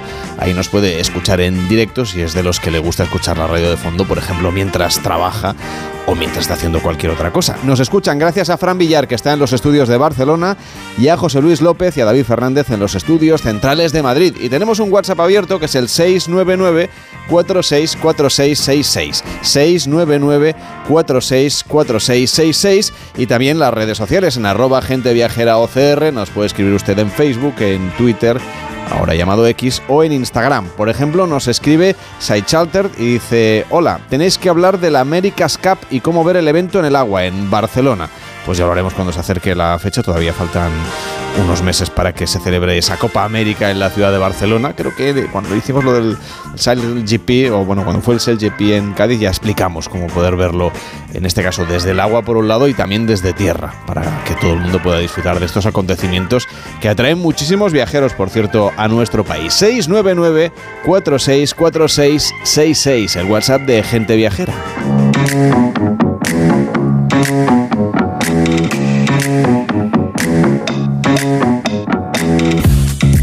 Y si empezábamos el programa viajando a Japón con una serie de televisión, hoy Rebeca Marín quiere que conozcamos los escenarios de otra producción, Los Darrell. ¿Qué tal Rebeca? ¿Cómo estás? Buenos días. Hola, ¿cómo estás, eh, Carles? Pues sí, mira, es que la semanita que hemos tenido es, ha sido intensa de actualidad, incendios, política. Y mira, lo único que me apetecía era irme a un paraíso. Así que digo, oye, pues me voy con los Darrell, ¿no? Y, y ¿sabes cuál es ese paraíso? Claro, ¿sabes qué isla es? En Corfú, ¿no? Claro. No, yo la serie no la he visto, pero he leído sobre, sobre ello. Bueno, pues es una maravilla de serie, ¿eh? La verdad es que es como casi trasladarte allí, aunque, bueno, yo a los oyentes les recomendaría que fuesen y que viajasen allí. Es la isla griega de Corfú, eh, la familia Darrell, bueno, pues ya sabes que emigraron allí porque ya se quedó viuda. Bueno, esto te lo voy a contar luego cuando ya esté con ellos, eh, pero ya sabes que el pequeño de la familia, Gerald, fue un famoso naturalista, escribió un libro que se llamaba Mi familia y otros animales, bueno, en realidad fueron tres libros, y describía todas las especies que descubrió en la isla. Así que yo creo que me voy a ir con él. ¿Qué te Oye, parece? menudo viajazo, ¿eh? Estoy por subirme yo también al Revelorian y disfrutar de las islas griegas, que siempre son un destino maravilloso. Oye, ¿qué puntos vas a recorrer que has programado en el GPS? Pues mira, primero eh, voy a hacer las cosas bien. Voy a ser educada, voy a ir a su casa donde viven, eh, que por lo visto está en medio de la naturaleza de la isla, muy pegaditos al mar, así que tiene que ser un paisaje envidiable. Después me voy a ir a hacerme un poco la aventurera con el pequeño Gerald, ¿vale? Y, y yo creo que voy a descubrir especies únicas. Bueno, voy a intentar ser su ayudante, a ver qué tal se me da. Y por último, me voy a pasear por el pequeño pueblo y a conocer a sus pintorescos personajes que creo que los hay, ¿eh? A ver los haylos. Así que, Carles, le doy al botón de mi Revelorian y regreso al pasado.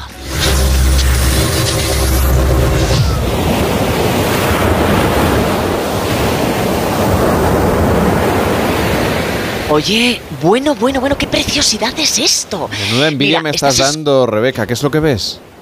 Pues mira, es que estoy en un acantilado brutal donde las olas están rompiendo. Es un mar azul esmeralda maravilloso. Bueno, ya sabes, es el jónico. Y, y mira, y estoy rodeada de árboles, de naturaleza, una piedra caliza. Y a ver, para, para que te sitúes un poco, es 1935. Imagínate lo que es esta isla en estos tiempos. Claro, a ver, completamente salvaje, nada que ver con la de ahora. Aunque también te digo que la de ahora es preciosa, ¿eh? que yo he estado hace poquito. Bueno, en estos tiempos Corfú es colonia británica y por eso se han venido desde Londres la familia Darrell, ¿vale? Mira, estoy viéndoles, me voy a acercar a la casa, eh, eh, les estoy viendo aquí al fondo, bueno, como ves, hay bastante holgorio. ¿eh? Mira, la casa es de piedra preciosa. Está rodeada de cipreses, hay una higuera, un limonero que, por cierto, mm, huele fenomenal. Y, y yo creo que esta debe ser, sí, la madre está sentada y aquí están todos. Los cuatro hijos, de ahí el holgorio que hay, claro. Eh, mira, te cuento, Carles, han venido a buscarse la vida, porque ella pues se ha quedado viuda y en estos tiempos, pues imagínate, es que no, no es fácil levantar una familia siendo mujer y mucho menos en una ciudad como Londres. Así que dicen, bueno, pues vamos a probar suerte en este paraíso que es Corfu. Bueno, bueno, no sabes. mi- Mira, mira qué bullicio hay aquí, ¿eh? Bueno, es que están a puntito de comer. Yo creo que me van a invitar, voy a tener suerte. Y creo que me lo voy a pasar de lujo en este viaje. Mira, estoy viendo el pequeño Gerald que es con el que me voy a ir a explorar y, mira, ahí está jugando con los grillos, este chico siempre rodeado de animales, Eh, grillos por el día y chicharras por la noche, por cierto, ¿eh? Bueno, como te digo, la casa es preciosa, no tiene nada alrededor. Eh, bueno, no tiene nada, nada, bueno, ni siquiera electricidad, eso tampoco, claro, un paraíso es lo que tiene, que, que por eso es un paraíso. Y bueno, todavía te puedo decir que desde aquí se oyen esas olas del mar y, bueno, y, y las gallinas también se oyen, ¿vale? Están campando a sus anchas, ¿lo ves, no? Estás Olas oyendo. de mar, ahí, gallinas, hombre. ahí te han roto un poco ese- esa imagen bucólica que nos estabas creando, ¿eh? Oye, Bueno, bueno, que- mira, y eso bueno, es un pues pavo, es que ahora ¿no? se va a liar. Esto es un pavo real, se va a liar con el pavo, ¿eh? O sea, eh, eh, por cierto, por cierto, bueno, que se quite de aquí el pavo. Bueno, a mí es que me dan miedo un poco estos bichos, ¿eh? Del Mira, eh, los pavos reales sí que campan a sus anchas por todos los lados, incluso en nuestro siglo, en el 21, ¿eh? Así que si visitan Corfú, pues igual los pueden ver. Yo la verdad es que creo que me quedo con la época en la que estás tú por ahí, Rebeca. Debe ser un espectáculo todavía mayor, una isla de Corfú mucho más salvaje. Bueno, no lo sabes bien, ¿eh? Mira, mira, mira. Bueno, me, he aventurado y me he venido con el pequeño Gerald a que me enseñe la isla, porque, bueno, pues ya sabes que es el más inquieto. Y nos hemos subido, que no te creas que no me ha costado, al Pantocrator. Me dirás, ¿qué es? Bueno, pues es la montaña más alta de todo Corfú. Claro, la isla, para que te hagas una idea, tiene, pues, lo que veo yo desde aquí, desde aquí en lo alto, unos 200 y pocos kilómetros de costas, ¿vale? Y no te engaño, todavía me cuesta respirar un poquito porque la caminata Claro, claro, es que, es que es preciosa, pero cuesta. Y eso que yo me he subido el Everest, ya lo sabes, ¿eh? Mira, esto tiene mm, 906 metros de altura, me ha dicho Gerald, que se lo sabe muy bien. Eh, pero todavía desde aquí, incluso aquí alto, se oye el fondo del mar. Si pones la oreja un poquito. ¿Lo escuchas? Sí, sí, sí, como rompen las Sí, olas sí, ahí sí, sí. Al, al fondo, ¿no? Eh, la verdad es que es un gustazo. Mira, las vistas son espectaculares. Estoy viendo al fondo otras islas griegas. Bueno, ¿sabes qué? Yo te diría, Carles, que eso es Albania. Y todo a mi alrededor es verde. Ay, uh, uy, eso, eso es una ardilla. Oye, oye, mira, se le está acercando a Gerald. La verdad es que, mira, este chico es que es que con lo de los animales, claro, por eso se convirtió en un afamado naturalista. La verdad es que, que Carles entiende mejor que yo con muchos humanos, no te engaño, ¿eh? ¡Uy! ¡Ay! ¿Y eso, ¿y eso qué es? Este- No mira, sé. no sé si es una lagartija, una salamanquesa, pero tampoco te creas que lo quiero comprobar. Esto Sí es un que, zoo, sí que hay fauna por ahí, ¿no? Bueno, es una locura, es una locura. Así está encantado, claro, este niño. Por cierto, están sobrevolando unas aves preciosas, está lleno de pájaros. Y claro, pues, pues, eh, pues Gerald me dice que vayamos a la laguna de Antioniti a ver las nutrias, que son muy famosas, por cierto, en la isla. Pero ¿sabes qué te digo, Carles? Que yo estoy más por una birra en el pueblo. ¿Qué No te engaño, ¿sabes? Vamos a ver. Oye, va, aquí con todo el rollo del naturalista, la divulgación, tal. Bueno, bueno, entiendo que después de la caminata, pues hombre, un relax también aparece. aparece. Oye, el, el pueblo debe ser también una preciosidad, imagino. Eh, pues dicho y hecho, así soy yo, ¿vale? O sea, me bajo Reveloria, Ahí, de la esto- montaña, me bajo No sé si tienes una máquina del tiempo o eres Houdini. Es capaz de irte de un lado a otro así. con un Bueno, eso, de eso es un poco mágica soy. Un poco, Sí, bueno, sí, o mágica. ¿eh? O mágica, que soy maña, ¿eh? Eso también, eso también. Bueno, eh, pues dicho y, hecho. también en medio- estás, ¿eh, Rebeca? Un, po- un poquito, no, pero ¿sabes por qué? ¿Sabes por qué? Esto es por la alergia, porque a mí tanta naturaleza, ¿sabes? Ah, claro. Me da un poquito de alergia, siempre me pasa, siempre me pasa. Bueno, pues mira, me he venido a ver si se me pasa esto de la alergia a la Plaza del Pueblo, que por cierto, yo te digo que hay más vida que la Gran Vía, ¿eh? Y no sabes, bueno, uy, uy, uy, acaba de pasar un coche, no sabes lo amable que es la gente. Las casitas son de colores, tipo veneciano, ¿vale? Las contraventanas, porque claro, esta isla tenía un pasado veneciano. Las contraventanas son verdes, hay ropa tendida en casi todas, la verdad es que es un sueño. ¿eh? Y, y a ver, y la birra que me estoy tomando, hombre, pues también es un sueño, no te engaño, ¿eh? Eh, eh, ¿Estás escuchando? Sí, yo escucho música griega. Sí, mira, es un músico, bueno, un grupeto callejero. Bueno, el cantante es muy mono, ¿eh? Los griegos tienen su punto. Eh, y, y mira, y se me ha puesto aquí un poquito a rondar. Eh, la verdad es que la plaza está llenísima y estoy viendo una iglesia eh, que está aquí enfrente. Bueno, mira, están llamando. Están, tocando las campanas para llamar a misa. Y no sabes la de gente que hay agolpada a las puertas de esta iglesia. Eh, yo creo que debe ser la catedral de San Espidirón, que por lo que me han dicho es el santo de la isla. No vendría a mí unos recitos, ¿eh? Bueno, y, y- y por, Reza bueno, nosotros, ya que estás. Exacto. Y, y no es el único que me está rondando. Estás viendo, ¿no? Hay un gatito. Bueno, hay varios gatetes. Esto está lleno. Y claro, me están pidiendo comida. ¿Por qué ahora me vas a preguntar qué te estás comiendo? Pues me estoy comiendo un pasticho de la abuela. ¿Qué es eso? Que esto es una cosa, claro, eh, mira, mira que me da pena que no puedas oler lo rico que está. Pues anda que a porque mí- es un plato veneciano. Eh, ¿A qué te suena pasticho? De pastel, ¿no? ¿O no? Sí, pues, pues yo te diría que sí, efectivamente, es un tipo lasaña, lasaña y, y es un plato veneciano de cuando Corfú pues les pertenecía. Ya sabes que tenía un pasado en Venecia. En fin, que tú te crees que yo así, con la birra, el gato, las campanas y el pasticio me voy a ir, pues que me quedo, Carles. Así te lo Ah, digo. yo también me quedaría, ¿eh? Te entiendo perfectamente, pero siento recordarte que mañana te espera Jaime Cantizano, así que tendrás que volver con el gato sin él. Pues si tienes alergia, a los gatos no, ¿no? Solo a las, a las plantas. quedo por lo menos un ratito más, ¿vale? Venga, Un pues ratito. disfrútalo. Y si ustedes quieren disfrutar de este paraíso, todavía pueden. Es verdad que no encontrarán el Corfú salvaje que ha visto Rebeca, pero intenten, por ejemplo, ir en otoño, que no hay tanto turismo y disfrutarán de cada rincón de esta isla de Corfú, además del recorrido que ha hecho Rebeca. Pueden visitar también las cataratas ninfes en Palaocras. Tristza, uno de los mejores destinos para visitar, no para pronunciar, pero sí para visitar. Está en la zona occidental de la isla de Corfú y parece ser que fue el lugar donde Ulises plantó los pies por primera vez después de su Odisea, su ajetreado viaje. Aunque para Odiseas, los viajes al pasado que hace Rebeca Marín cada semana. Cuídate mucho y hasta la semana que viene. Adiós. Una pausa en Gente Viajera y nos vamos a Navarra. Gente Viajera, el programa de viajes de Onda Cero con Carlas Lamelo. Si elegir es ahorrar for you, ahorra todas las semanas con los productos marca Carrefour, como con el 3x2 en pizzas refrigeradas Carrefour de jamón y queso, barbacoa o carbonara de 400 gramos y con ofertas como el bacalao Scrape, pieza de 2 a 4 kilos aprox, a solo 8 euros con 49 el kilo. Hasta el 3 de marzo en hipermercados, market, web y app. Carrefour, aquí poder elegir es poder ahorrar. Cada día somos más los que practicamos deporte, los que disfrutamos haciendo lo que más nos gusta. Entrenando, compitiendo, dándolo todo. En el corte inglés del 1 al 10 de marzo, hazte con marcas de fitness, running y trail Como Nike, Adidas, Under Armour y muchas más. y llévate un 30% de regalo. Para tus futuras compras en todos los deportes. Solo en el corte inglés. Llega el final. Ya toca despedirse. De la serie que ha marcado la historia de la televisión. Os voy a llevar en mi corazón para siempre. Amar es para siempre.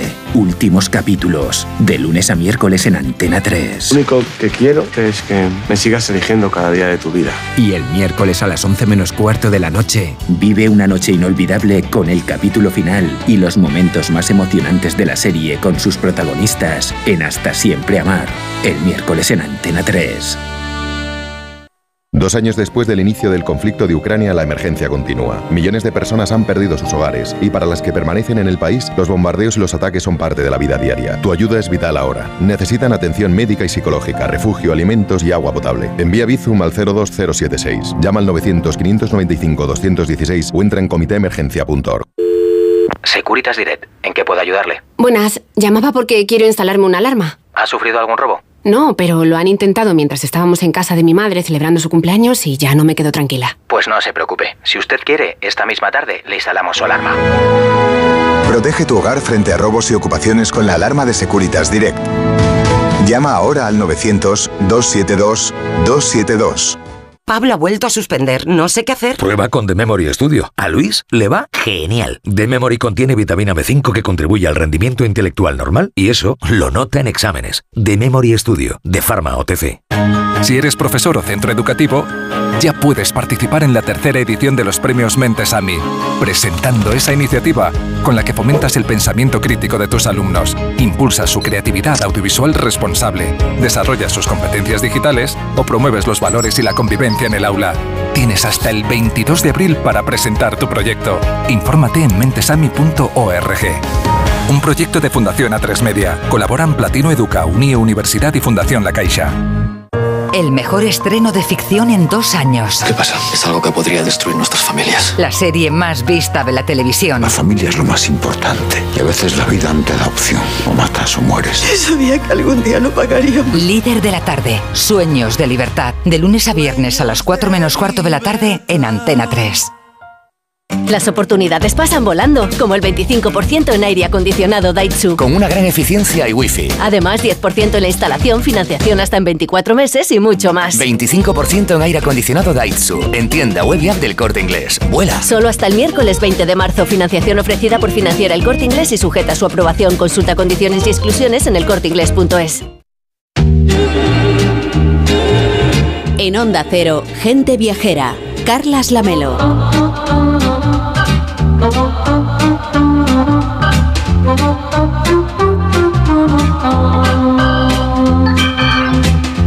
La 1 y 22, 12 y 22 en Canarias, como estamos camino ya de la primavera, nada mejor que un plan de naturaleza con Irene González que nos lleva a la selva de Irati, en los Pirineos. Hola Irene, ¿cómo estás? Buenos días. Pues estoy estupendamente, Lamelo. Y, y antes de que se me olvide, quería decirte que yo soy muy de Fórmula 1, ¿eh? ¿Ah, Así sí? que ahí, ah, ahí lo dejo, sí. ¿Qué quieres que tomes decir? nota. ¿Que quieres ir a Bahrein? Nada, no, no, tarde. yo te digo, yo te digo, bueno, la temporada empieza ahora, ¿eh? Hay, Ya, ya, ya. hay muchos que has circuitos. veo que has tomado nota. Pues nada, no sabía yo Que que, eras aficionada a la que- Fórmula 1. Sí, sí, sí, y he corrido rallies y todo, ya te lo cuento otro ¿Cómo que día. has corrido rallies? Hombre, como te lo digo, y por el desierto, ¿qué? pues esto. Aquí no va a contar una todo, pero una todoterreno. Bueno, pues nada, ya nos lo contarás otro día.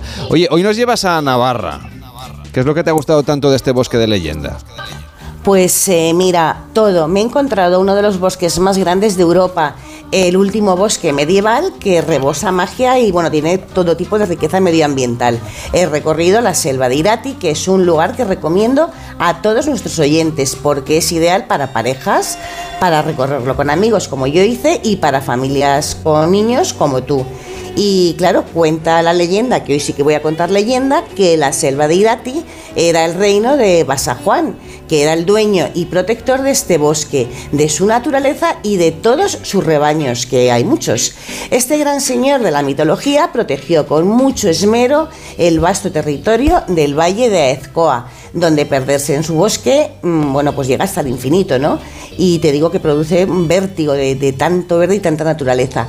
Es uno de los bosques con senderos idílicos. Es ideal para hacer rutas de montaña, en bici todoterreno, para disfrutar de los caminos del embalse de Irabia y para sorprenderse en la fábrica de armas de Orbaiceta. Bueno, y también para vivir la prehistoria en los megalitos de Azpegui. Venga, pues vamos a empezar, si te parece, por ese recorrido un poco más de naturaleza, hacer un poquito de senderismo.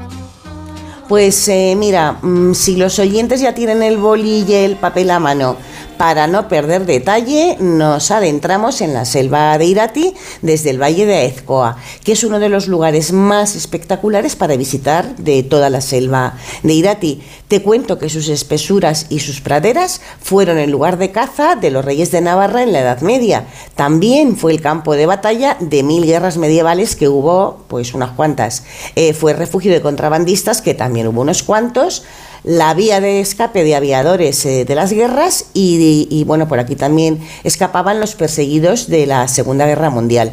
Así que si te parece empezamos desde el Valle de Aezcoa, donde nos vamos a Orbaiceta, que es un pequeño pueblo con apenas 230 habitantes.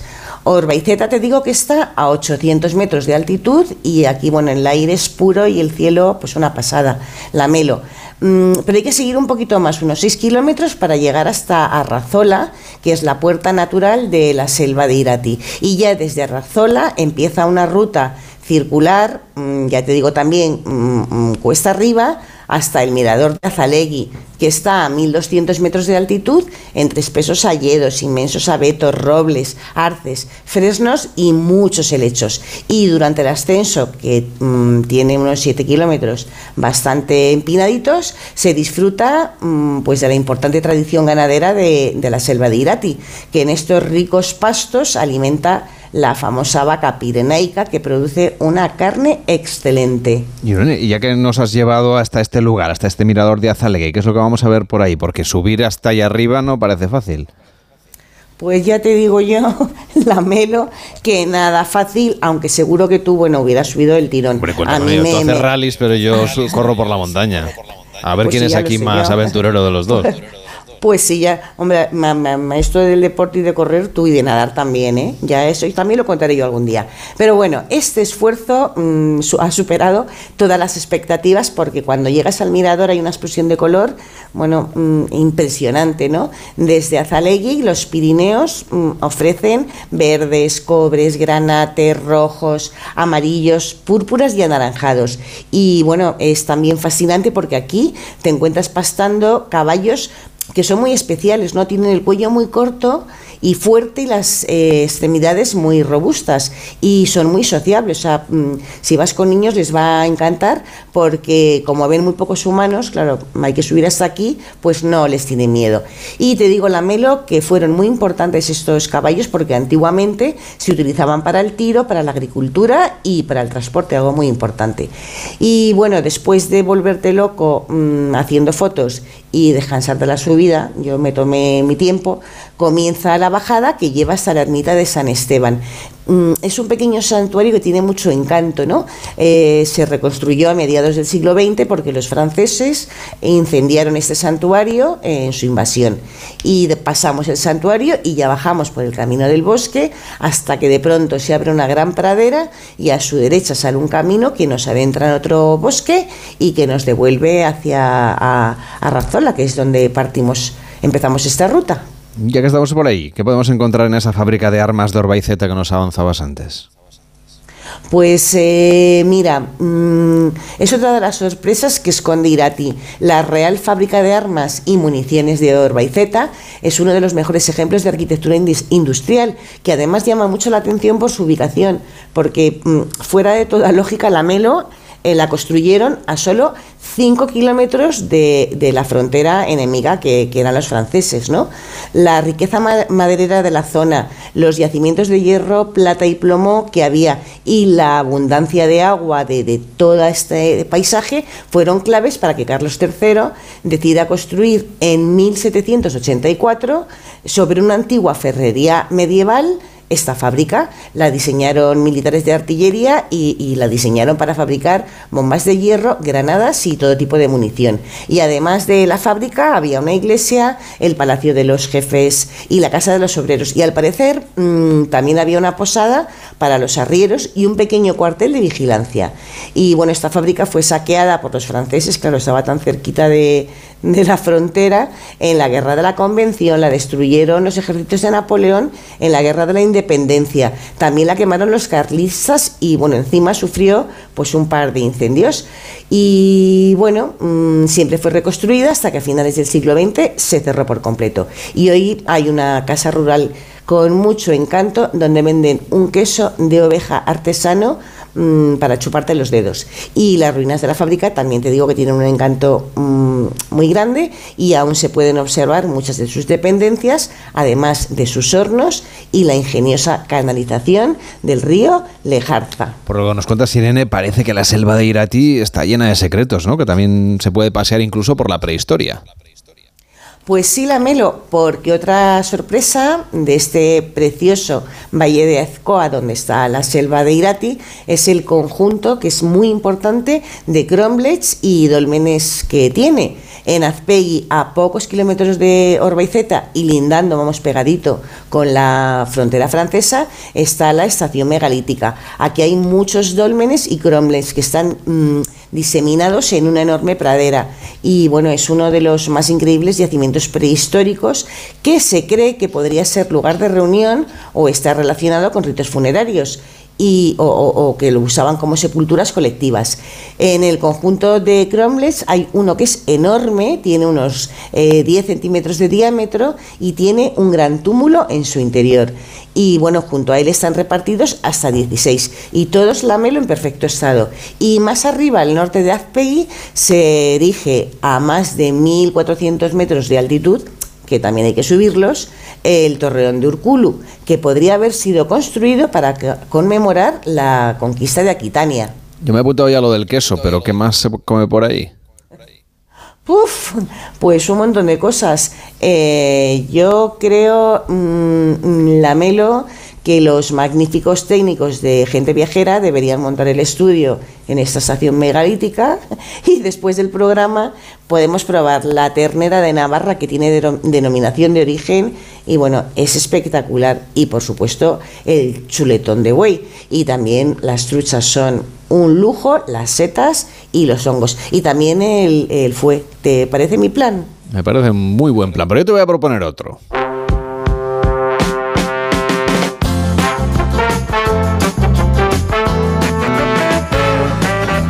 Ya les contábamos antes que hoy empieza la temporada de la Fórmula 1 y en breve empieza otra temporada, la de los toros. Así es, la Melo, es que existe un turismo taurino, no solo para los aficionados que viajan por España siguiendo las corridas o volando a México y a otros lugares de Hispanoamérica para contemplarlas, sino que también hay un turismo para extranjeros que quieren ver en directo lo que ocurre a Porta Gallola o que disfrutan paseando entre las dehesas donde se cría el toro bravo, contemplando a este hermoso y emblemático animal en estado puro, durmiendo en alojamientos rurales en la misma dehesa y degustando la gastronomía tradicional y en perfecta armonía pues, con la ancestral. Conchita Murube, propietaria de la finca La Capitana en Almadén de la Plata, en la provincia de Sevilla. ¿Qué tal? Buenos días. Buenos días, ¿qué tal? ¿Cómo estáis? Es el hogar de muchas reses bravas, de las más importantes de España, de la ganadería Algarra.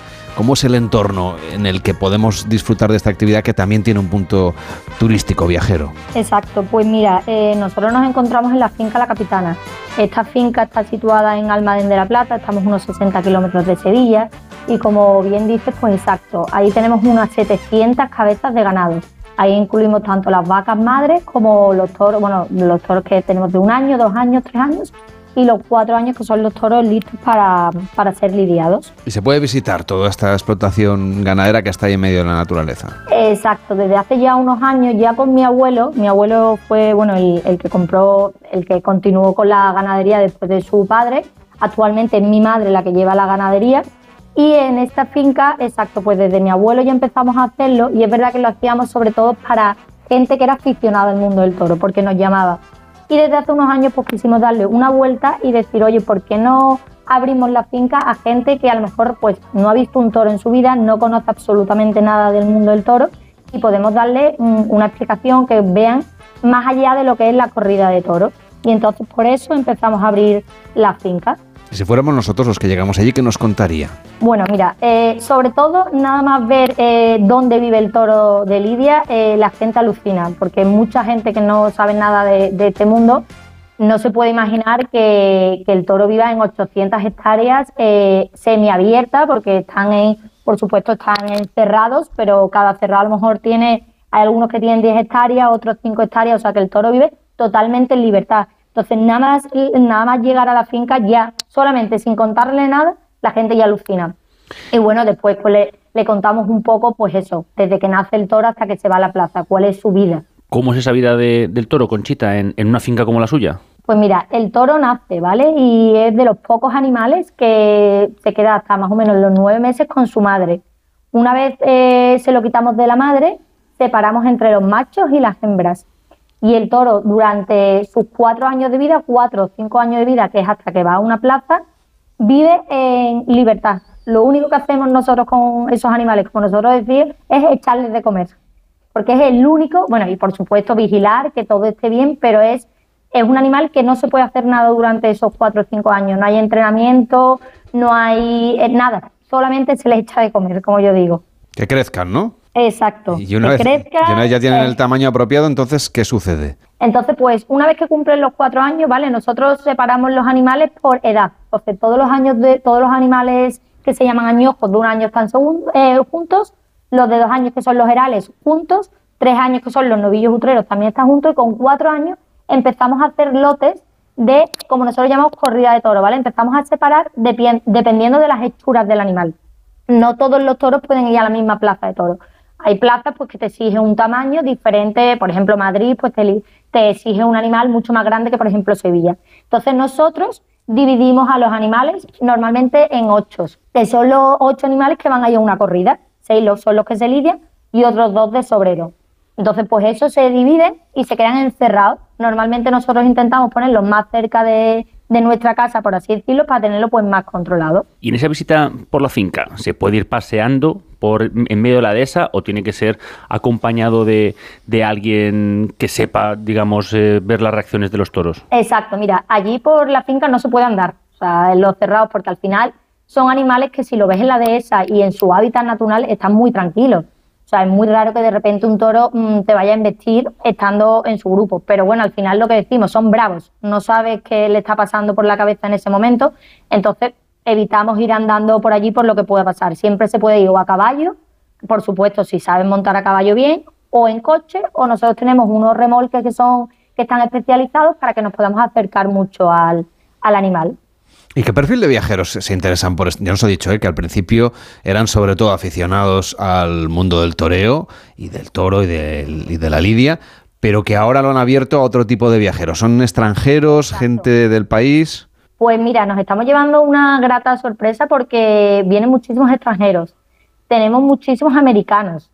Encima, pues los americanos vienen con una idea totalmente, pero bueno, vienen una idea totalmente equívoca de lo que es el mundo del toro pero lo bueno es que quieren conocer más.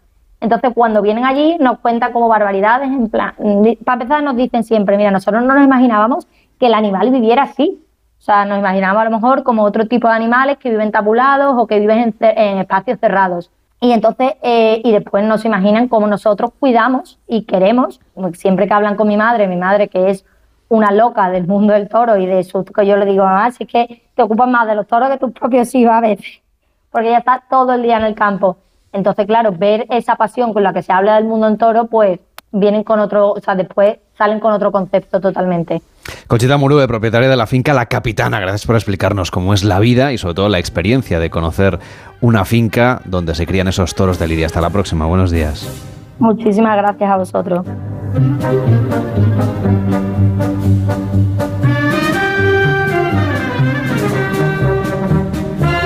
Pero se crea usted, ¿eh? la pasión por el mundo de la tauromaquia cruza todo tipo de fronteras y dos de las ciudades más significativas en los Estados Unidos están vinculadas al mundo del toro y no son curiosamente de tradición hispana, sino estamos hablando de Nueva York y Chicago. A Nueva York nos vamos, porque ahí está nuestra siguiente invitada, que es Muriel Fainier, presidenta fundadora del Club Internacional Taurino. ¿Qué tal está? Buenos días. Buenos días, muy bien, muy bien. Nos contaba nuestra anterior invitada que muchos americanos vienen a España a conocer las dehesas, pero que no entienden muy bien la filosofía del, mundo del toro. Sí, yo creo que eso es normal. Me pasó a mí cuando tenía 15 años en un viaje de estudiantes eh, universitarios a, a, España y pensé que era cruel pero fuimos a ver la primera corrida y eso fue un descubrimiento y eso es lo que creo que, que pasa con muchos americanos que no, que tienen un concepto muy equivocado. Y entonces precisamente eh, yo estuve este otoño en la Capitana con ¿Ah, un grupo, sí, sí, sí, sí, que organizó eh, la National Association of Towering Clubs, Asociación Nacional de Peñas Taurinas de los Estados Unidos. Y fuimos allí y fue una experiencia maravillosa. Obviamente era un grupo de aficionados que pertenecen a distintas peñas de la asociación eh, repartido por todos los Estados Unidos. Son como 15 peñas y incluso es lógico que hay mucha afición en los estados em, como California, Texas, Arizona, que son frontera con México. Pero las peñas, una de las peñas, mm, dos de las peñas, tres, son más importantes, son las de Nueva York, Chicago, que estamos lejos de toros, y obviamente los aficionados de Los Ángeles. Entonces estuvimos en la Capitana en, que formaba parte del Congreso Nacional que celebramos todos los años, esa asociación de peñas taurinas extranjeros, americanos. Muriel, ¿y desde que decidió fundar el Club Internacional Taurino hace 50 años hasta ahora, ha cambiado mucho el mundo del toro? Afortunadamente sí. Eh, yo fundé el club porque cuando vine a, vivir y terminar mis estudios universitarios en España, no admitían mujeres en las peñas taurinas. Entonces yo, cuando vine, fundé el Club Internacional Taurino, obviamente con hombres y mujeres, un poco basado en mis experiencias en el Club Taurino de Nueva York. y el mundo ha cambiado mucho eh, desde entonces, afortunadamente. Y bueno, las mujeres podemos entrar en peñas taurinas y, y bueno, el mundo ha cambiado en general y en el mundo del toro también. ¿Y qué es lo que hacen en la peña? Más, ¿Se reúnen y, qué es lo que hacen? Pues nosotros organizamos eh, conferencias, visitas eh, eh, a ganaderías, excursiones, también damos unos premios anuales a personas eh, destacadas en el mundo del toro. Eh, siempre destacamos un torero y una persona eh, del mundo de, mm, del arte y cultura relacionado con, con el- el mundo del toro. Nos vamos ahora al Reino Unido, a Londres. Ahí está Andrew Moore. ¿Qué tal, Andrew? Buenos días. Hola, buenas tardes y muchas gracias por la invitación. Vicepresidente del Club Taurino de Londres, que también tiene muchísima afición, ya desde el año 59. Hombre, sí, tenemos ya, celebramos 65 años de actividades. Em, fue fundado, como dices, por un escultor británico, eh, George Eric, en 1959 y un pequeño grupo de aficionados eh, residentes de Londres. Creo que ustedes también or- organizan viajes aquí a España para conocer las dehesas, para incluso también para ir, claro, a las plazas de toros. Pues sí, em, intentamos organizar grupos y visitas a las ganaderías principales de España. Correcto. ¿Qué es lo que les gusta a los ingleses de venir por aquí con ese motivo de la tauromaquia? Hombre, España es un país favorito de, de los británicos, tan, tantos ciudadanos británicos, a ellos les, les encantan pasar sus vacaciones en España y la fiesta de toros es una- un espectáculo, un aspecto tan único, tan singular del- de, la cultura hispánica que eh, se entiende que al regresar a Inglaterra quieren saber más, quieren aprender más de los toros y, y muchos se ponen en contacto con nosotros y nosotros formamos este foro para aficionados eh, angloparlantes. Y deseamos eh, fomentar la afición, divulgar un conocimiento de la fiesta en Inglaterra, sobre todo con, con estos británicos que no han visto tantas corridas por razones de distancia, pero que quieren saber más. Y así, bueno, contribuir y fortalecer, em, fortalecer las, las buenas relaciones entre nuestros dos países, entre España y el Reino Unido. Señor Moore, ¿y fomentan además otro tipo de, de artes como la fotografía taurina?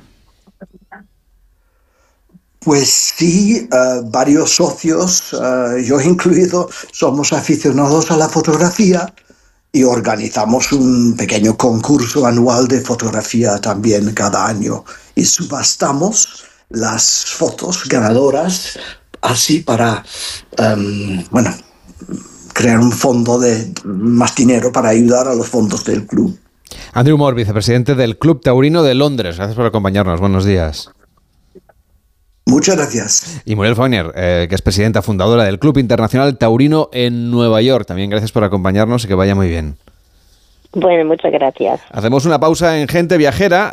Antes les hablamos de Iberia, pero después lo que vamos a hacer es resolver algunos de los destinos que ustedes nos piden a la carta en el 699 464666. Rumbeando voy, vengo rumbeando,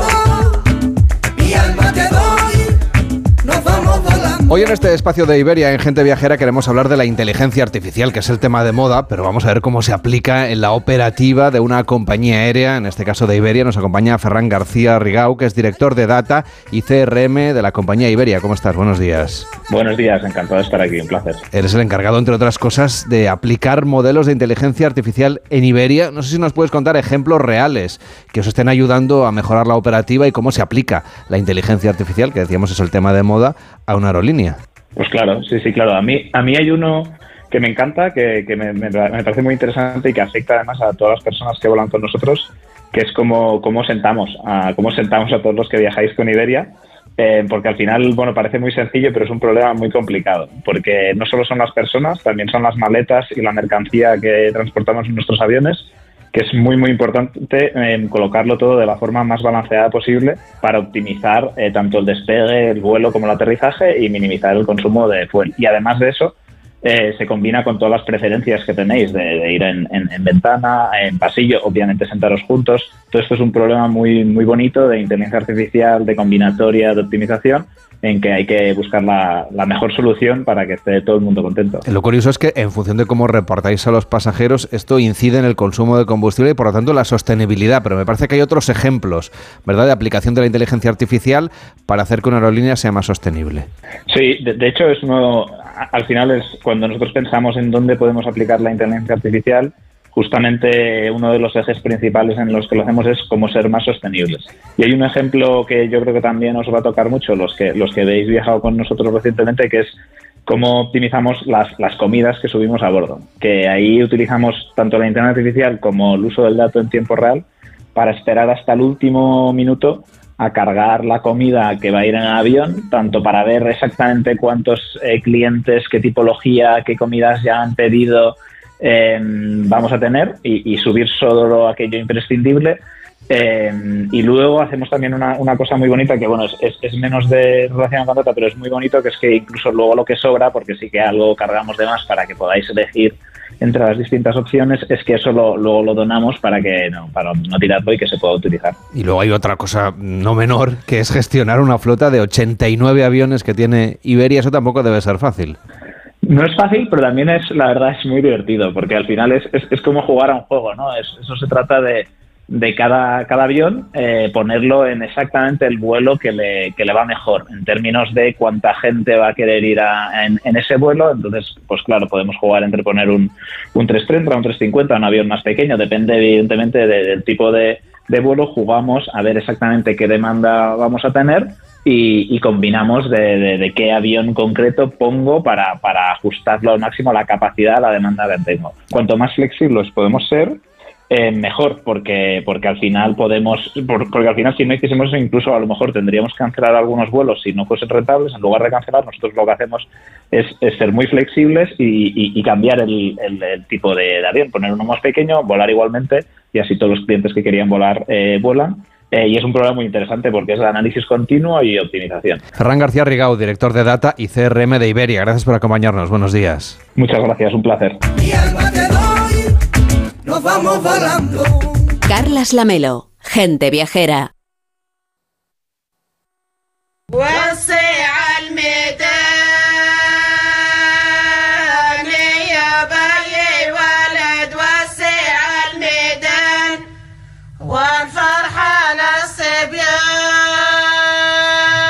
Gente Viajera, el programa de viajes de Onda Cero con Carlas Lamelo.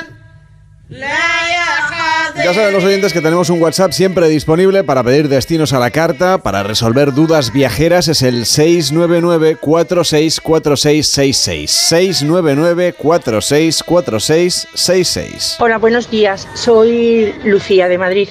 Esto mm, hace unos meses quería ir a Jordania a hacer un viaje, pero como estalló el, problema entre los palestinos y los judíos, pues me dio un poquito de, de miedo ir. Y simplemente como ha pasado el tiempo y veo que esto continúa y tal, sí que he preguntado por ahí, todo el mundo me dice que está normal el destino. Pero bueno, me gustaría un poco que me dijeras si es la mejor época para ir y si, bueno, la mejor época creo que no. Pero bueno, eh, si es un buen momento de poder ir, si está todo tranquilo, si en esa zona no pasa nada. Y, bueno, sería aproximadamente una semanita, un poquito menos. Eh, nada más, muchísimas gracias, enhorabuena por, por vuestro programa y, y muy amables. Siempre contestáis todas mis dudas. Pues puede usted recorrer desde la cautivadora austeridad del desierto de Wadi Rum hasta el bullicioso centro urbano de Amán y las majestuosas ruinas de civilizaciones nunca olvidadas. Jordania es un destino muy diverso, ofrece muchos tipos de viajes diferentes y creo que se puede ir casi todo el año. Desde luego, lo llaman el reino del tiempo, y es que Jordania es un país de excursionistas e historiadores, científicos y artistas, amantes de la comida y también del yoga. Un lugar que en su día pues, cautivó a los antiguos viajeros y que sigue fascinando a una nueva generación con su ecléctica mezcla de modernidad y tradición, y es que alberga algunas de las más impresionantes maravillas del mundo. Está con nosotros Hakim Tamimi Mariño, que es director de la Oficina de Turismo de Jordania en España. ¿Cómo está? Buenos días. Muy buenas, ¿cómo estamos? Nos preguntaba la oyente, estaba preocupada por la seguridad. Imagino que habéis notado que esa preocupación está presente entre los viajeros españoles. Sí, bueno, es normal. Eh, nosotros eh, todos nos preocupamos de vez en cuando cuando pasa algo alrededor o cerca de un sitio donde teníamos pensado ir, ¿no? Y, y igual que pues al principio del conflicto, pues digamos que cayó el turismo en Budapest el verano pasado, no se podía ni caminar en Budapest de la cantidad de turismo, aunque tenga fronteras con eh, Ucrania. Y nosotros, pues parecido, Jordania nunca había cerrado las puertas, sigue abierta, sigue siendo un país eh, seguro, como siempre, donde se puede ir a tomar cervecitas, donde se puede ir a, a escuchar un monólogo o ver un club de jazz y, como bien habéis dicho todos, comer comida excelente y ver eh, arqueología impresionante de todas las épocas de la historia. Creo que la oyente supongo está interesada en esa parte más patrimonial, probablemente, también quizá en visitar el Wadi Rum. Nos decía que se iba a ir una semana más o menos. Eh, ¿Qué le podríamos recomendar para un viaje de una semana, 10 días a Jordania? Bueno, pues yo, yo empiezo, yo empiezo antes contestándola directamente. Eh, eh, la señora dijo que, que a lo mejor no es el mejor momento. Pues la verdad, mira, eh, se ha hecho un buen trabajo para promocionar a Jordania de tal manera que pues Petra en, temporada alta pues es un, poco como Venecia mm, o Barcelona o Ámsterdam en temporada alta, que hay mucha gente y a lo mejor hasta puede ser incómodo ir entre tantos turistas. Por eso digo que ahora mismo en realidad es la mejor temporada para ir a Jordania, porque hay poca gente. Encima a nosotros nos gusta mucho presumir de nuestra primavera porque Jordania se hace muy verde, muy, muy verde. Es decir, se convierte en, en algunas partes del norte, nos vienen gente de todo el Golfo pues para estar un poco en zonas, en zonas verdes. El norte de Jordania es una zona con mucho mm, plantación de oliva y, árboles, es decir, de, de fauna, de flora mediterránea. Para um, un viaje de siete días, eh, diez días a Jordania, pues, pues depende de qué es lo que quiere ver. Como, como habéis dicho, Jordania es el reino del tiempo. Si lo que estás buscando es arqueología del Neolítico y dólmenes, pues hay. Si lo quieres ver es um, el, el- templos nabateos de la, o, mm, arqueología clásica eh, greco-romana, también está. Y si lo que estás buscando es eh, yacimientos históricos conectados con la Biblia, pues a ver, Jordania es donde fue bautizado Jesús, en el río Jordán. Ahí está el, el, el Bethany Beyond the, Beyond the Baptism, donde Jesús fue bautizado. Macaureos, donde, mm, donde fue bailó Salomé en el palacio de, de Herodes. ah, están las iglesias del siglo I, II y III en, eh, en Mádaba, que es un sitio muy especial porque básicamente eh, Manolo quería hacer una renovación en su cocina y de repente encuentra que debajo de la cocina hay un mosaico porque era una iglesia del siglo IV. Pues el Manolo abre la casa y se convierte en un mini museo y, y Mádaba está petada de eso, le llaman la ciudad de los museos.